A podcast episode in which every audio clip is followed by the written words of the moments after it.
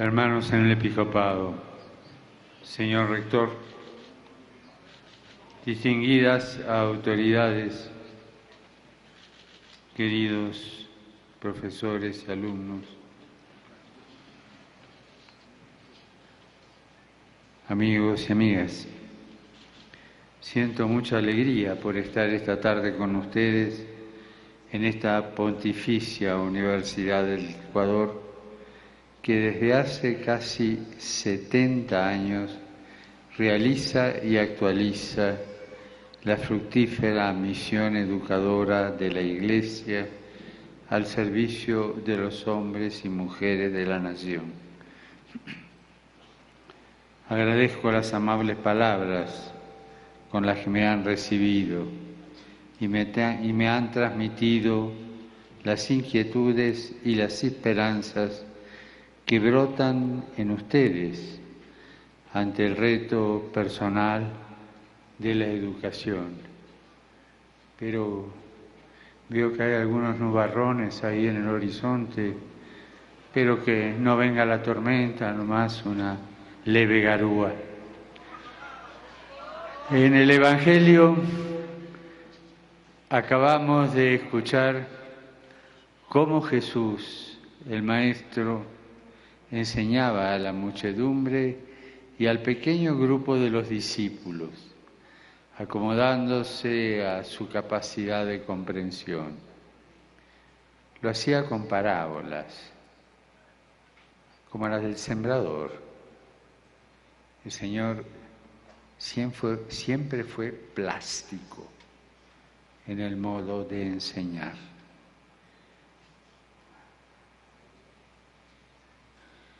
De una forma que todo podía entender. Jesús no buscaba doctorear, por el contrario,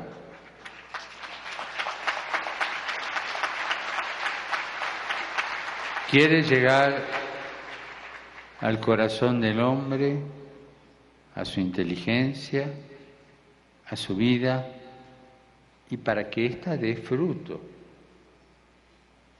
La parábola del sembrador nos habla de cultivar. Nos muestra los tipos de tierra, los tipos de siembra, los tipos de fruto y la relación que entre ellos se genera. Y ya desde el Génesis, Dios le susurra al hombre esta invitación. Cultivar y cuidar. No solo le da la vida, le da la tierra, la creación, no solo le da una pareja y un sinfín de posibilidades, le hace también una invitación, le da una misión, lo invita a ser parte de su obra creadora y le dice, cultiva, te doy las semillas, te doy la tierra, el agua, el sol, te doy tus manos y las de tus hermanos. Ahí lo tienes, es también tuyo. Es un regalo, es un don, es una oferta. No es algo adquirido, no es algo comprado. Nos precede y nos sucederá. Es un don dado por Dios para que con Él podamos hacerlo nuestro. Dios no quiere una creación para sí, para mirarse a sí mismo. Todo lo contrario, la creación es un don para ser compartido. Es el espacio que Dios nos da para construir con nosotros para construir un nosotros. El mundo, la historia, el tiempo es el lugar donde vamos construyendo ese nosotros con Dios, el nosotros con los demás, el nosotros con la tierra. Nuestra vida siempre esconde esta invitación, una invitación más o menos consciente que siempre permanece. Pero notemos una peculiaridad. En el relato del Génesis, junto a la palabra cultivar, inmediatamente dice otra, cuidar. Una se explica a partir de la otra. Una va de mano de la otra. No cultiva quien no cuida y no cuida quien no cultiva. No solo estamos invitados a ser parte de la obra creadora, cultivándola, haciendo crecer, desarrollándola, sino que estamos también invitados a cuidarla, protegerla, custodiarla. Hoy esta invitación se nos impone a la fuerza, ya no como una mera recomendación, sino como una exigencia que nace por el daño que provocamos a causa del uso irresponsable y del abuso de los bienes que Dios ha puesto en la tierra. Hemos crecido pensando tan solo que debíamos cultivar, que éramos sus propietarios, que éramos sus propietarios y dominadores, autorizados quizás a expoliarla. Por eso entre los pobres más abandonados y maltratados que hay hoy día en el mundo está nuestra oprimida y devastada tierra.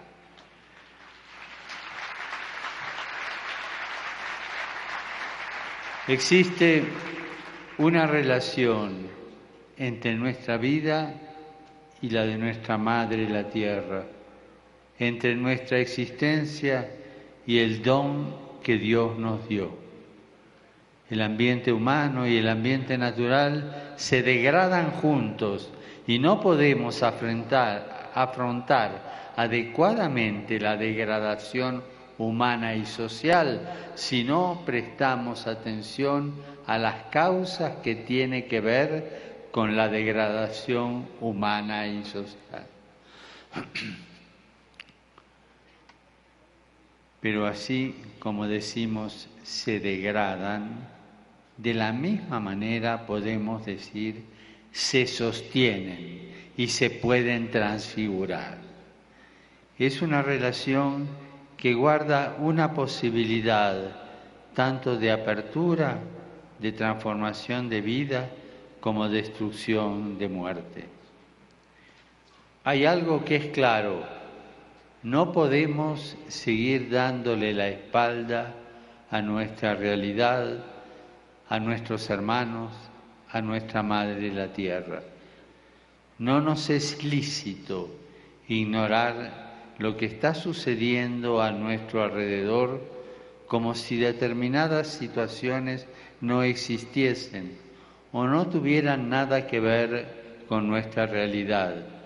No nos es lícito, más aún, no es humano entrar en el juego de la cultura del descarte. Una y otra vez sigue con fuerza esa pregunta de Dios a Caín. ¿Dónde está tu hermano? Yo me pregunto si nuestra respuesta seguirá siendo, ¿acaso soy yo el guardián de mi hermano? Yo vivo en Roma. En invierno hace frío. Sucede y muy cerquita del Vaticano aparezca un anciano a la mañana muerto de frío. No es noticia en ninguno de los diarios, en ninguna de las crónicas. Un pobre que muere de frío y de hambre hoy no es noticia. Pero si las bolsas de las principales capitales del mundo bajan dos o tres puntos, se arma el gran escándalo mundial.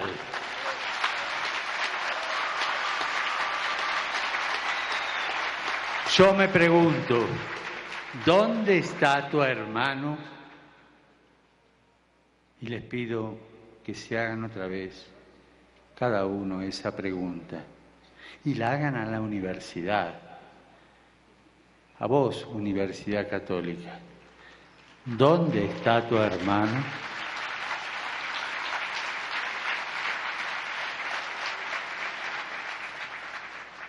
En este contexto universitario sería bueno preguntarnos sobre nuestra educación frente a nuestra educación, de frente a esta tierra que clama el cielo.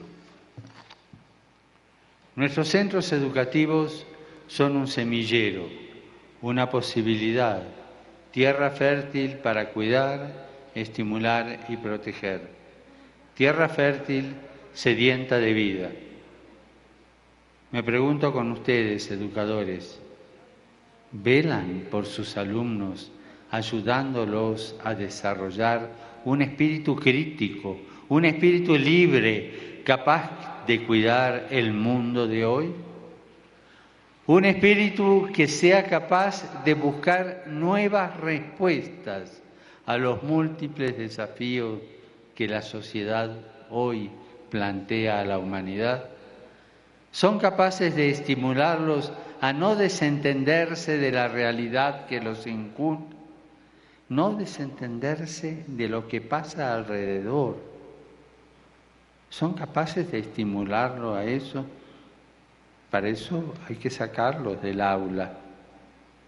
Su mente tiene que salir del aula. Su corazón tiene que salir del aula.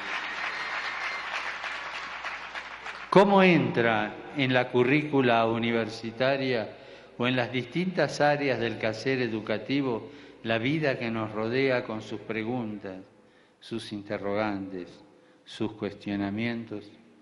¿Cómo generamos y acompañamos el debate constructor que nace del diálogo? en pos de un mundo más humano, el diálogo, esa palabra puente, esa palabra que crea puentes. Y hay una reflexión que nos involucra a todos, a las familias, a los centros educativos, a los docentes. ¿Cómo ayudamos a nuestros jóvenes a no, a no identificar un grado universitario como sinónimo de mayor estatus, sinónimo de mayor dinero o prestigio social. No son sinónimos. ¿Cómo ayudamos a identificar esta preparación como signo de mayor responsabilidad frente a los problemas de hoy en día, frente al cuidado del más pobre, frente al, cuidado del ambiente? Y con ustedes, queridos jóvenes que están aquí, presente y futuro del Ecuador.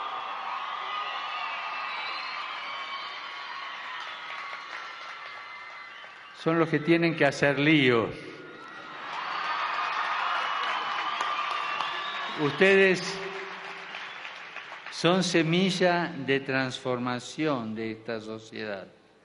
Quisiera preguntarme, ¿saben que este tiempo de estudio no es solo un derecho, sino también un privilegio que ustedes tienen? ¿Cuántos amigos, conocidos o desconocidos, quisieran tener un espacio en esta casa? y por distintas circunstancias no lo han tenido? ¿En qué medida nuestro estudio nos ayuda y nos lleva a solidarizarnos con ellos? Háganse estas preguntas, queridos jóvenes.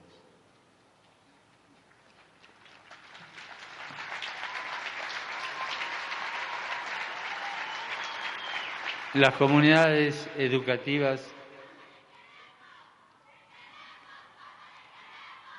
Las comunidades educativas tienen un papel fundamental, un papel esencial en la construcción de la ciudadanía y de la cultura. Cuidado, no basta con realizar análisis, descripciones de la realidad. Es necesario generar los ámbitos, espacios de verdadera búsqueda, debate que genera alternativas a las problemáticas existentes, sobre todo hoy. Es necesario ir a lo concreto.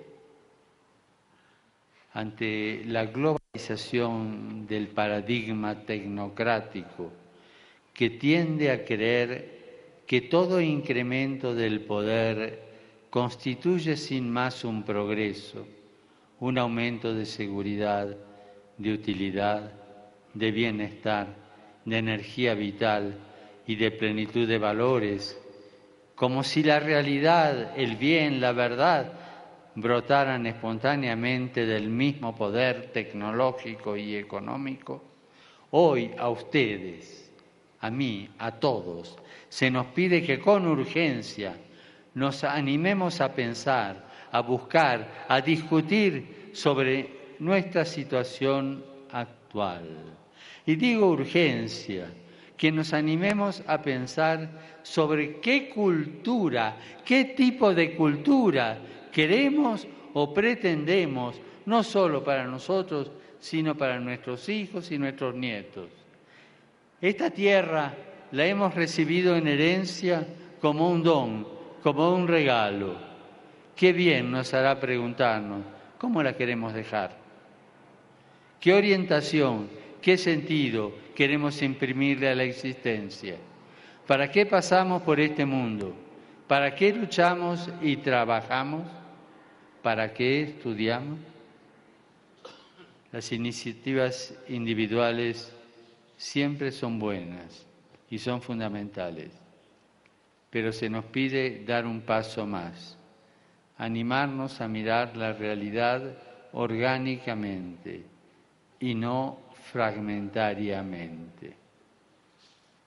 Hacernos preguntas que nos incluyan a todos, ya que todo está relacionado entre sí. No hay derecho a la exclusión. Como universidad, como universidad, como centros educativos, como docentes y estudiantes, la vida nos desafía a responder a estas dos preguntas. ¿Para qué nos necesita esta tierra? ¿Dónde está tu hermano? El Espíritu Santo que nos inspire y acompañe, pues Él nos ha convocado nos ha invitado, nos ha dado la oportunidad y a su vez la responsabilidad de dar lo mejor de nosotros. Nos ofrece la fuerza y la luz que necesitamos. Es el mismo espíritu que el primer día de la creación aleteaba sobre las aguas queriendo transformar, queriendo dar vida. Es el mismo espíritu que le dio a los discípulos la fuerza de Pentecostés. Es el mismo Espíritu que no nos abandona y se hace uno con nosotros para que encontremos caminos de vida nueva. Que sea Él nuestro compañero y nuestro maestro de camino. Muchas gracias.